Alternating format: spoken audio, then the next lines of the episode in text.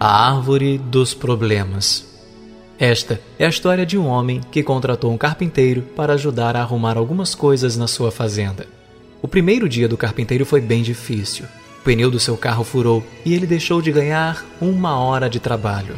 A sua serra elétrica quebrou e ele cortou o dedo. E finalmente, no final do dia, o seu carro não queria funcionar. O homem que contratou o carpinteiro ofereceu uma carona para casa e durante o caminho, o carpinteiro não falou nada.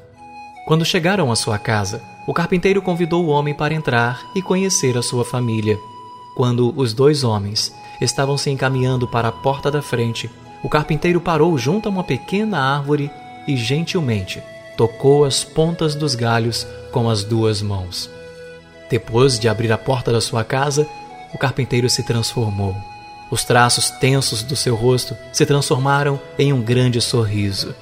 E ele abraçou seus filhos e beijou a sua esposa. Um pouco mais tarde, o carpinteiro acompanhou a sua visita até o carro. Assim que eles passaram pela árvore, o homem perguntou por que ele havia tocado nas plantas antes de entrar em casa. Ah, respondeu o carpinteiro, esta é a minha planta dos problemas. Eu sei que não posso evitar ter problemas no meu trabalho, mas estes problemas não podem chegar até meus filhos e até minha esposa. Então, toda noite, eu deixo os meus problemas nesta árvore, assim que chego, e os pego no dia seguinte.